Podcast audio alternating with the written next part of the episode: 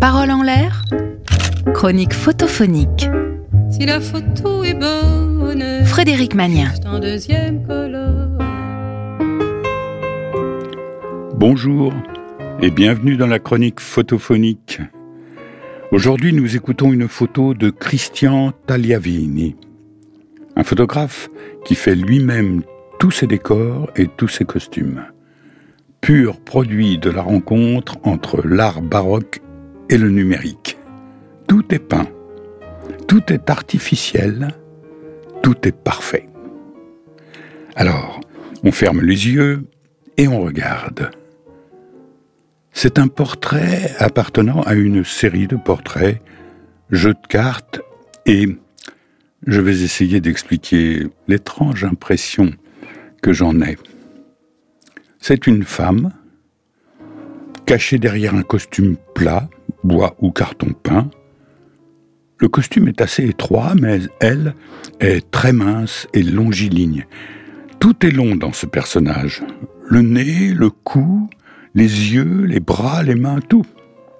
Elle a sans doute même une ou deux vertèbres de plus que nous. Elle n'en finit pas. Elle-même n'a pas l'air d'avoir plus d'épaisseur que son costume. On ne voit dépasser que sa tête, son cou et ses bras sur les côtés de sa veste. C'est une veste Spencer, grenat, foncée, à épaules bouffantes, mais très bouffantes. Tellement bouffantes qu'on croirait des oreilles de Mickey. Mais ne croyez pas que cela la rende ridicule, pas du tout. Elle est au contraire très élégante, et son élégance nous tient même à distance respectueuse. Trois gros boutons gris-bleu ferment la veste sur un large motif de cœur renversé et un col fillette blanc. Et même son petit bonnet rouge à l'irlandaise avec double pompon grenat et gris souligne sa prestance. Une jupe euh, rouge, une sorte de velours rouge. Le tout peut faire penser à un puzzle dont les pièces tiennent debout ensemble parce que la femme les maintient par devant de ses mains interminables aux grands ongles carmins.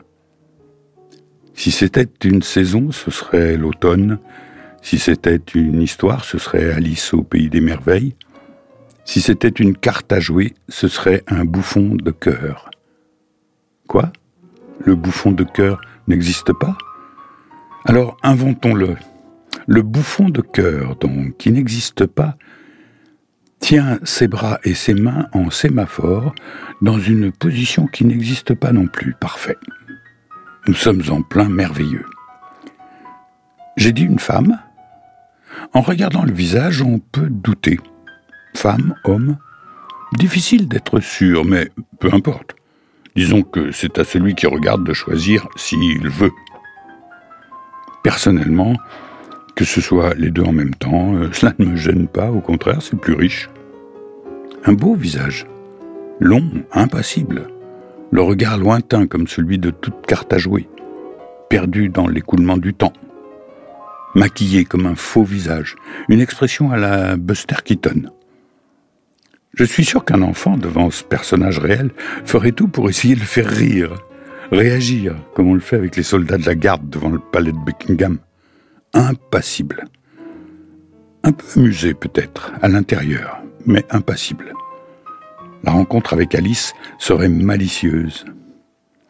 Le photographe n'a rien laissé au hasard, tout est visiblement très maîtrisé. Le moindre petit cheveu qui dépasse est voulu, chaque petite ombre du visage ou du costume est décidée avec soin. L'immobilité du sujet est parfaite, même le petit sourire invisible, mais perceptible, est choisi et maîtrisé. Peu importe le temps de pause, on sent que le modèle pourrait tenir des heures, il pourrait faire la statue vivante sur la Rambla de Barcelone. C'est presque une photo à regarder au garde à vous. Une image qui invite à s'amuser, à prendre la pose comme si elle était notre image dans un miroir. D'ailleurs, parfois je me sens un peu comme cette carte, bouffon de cœur, j'espère alors en avoir l'élégance. Voilà, on peut rouvrir les yeux et sortir du studio. C'était donc une photo de Christian Tagliavini. Vous pouvez retrouver ses coordonnées ainsi que la photo sur le podcast de la chronique. Bonne semaine à tous et toutes et à mercredi prochain sur Sun. Réécoutez cette chronique sur le site et l'appli de Sun.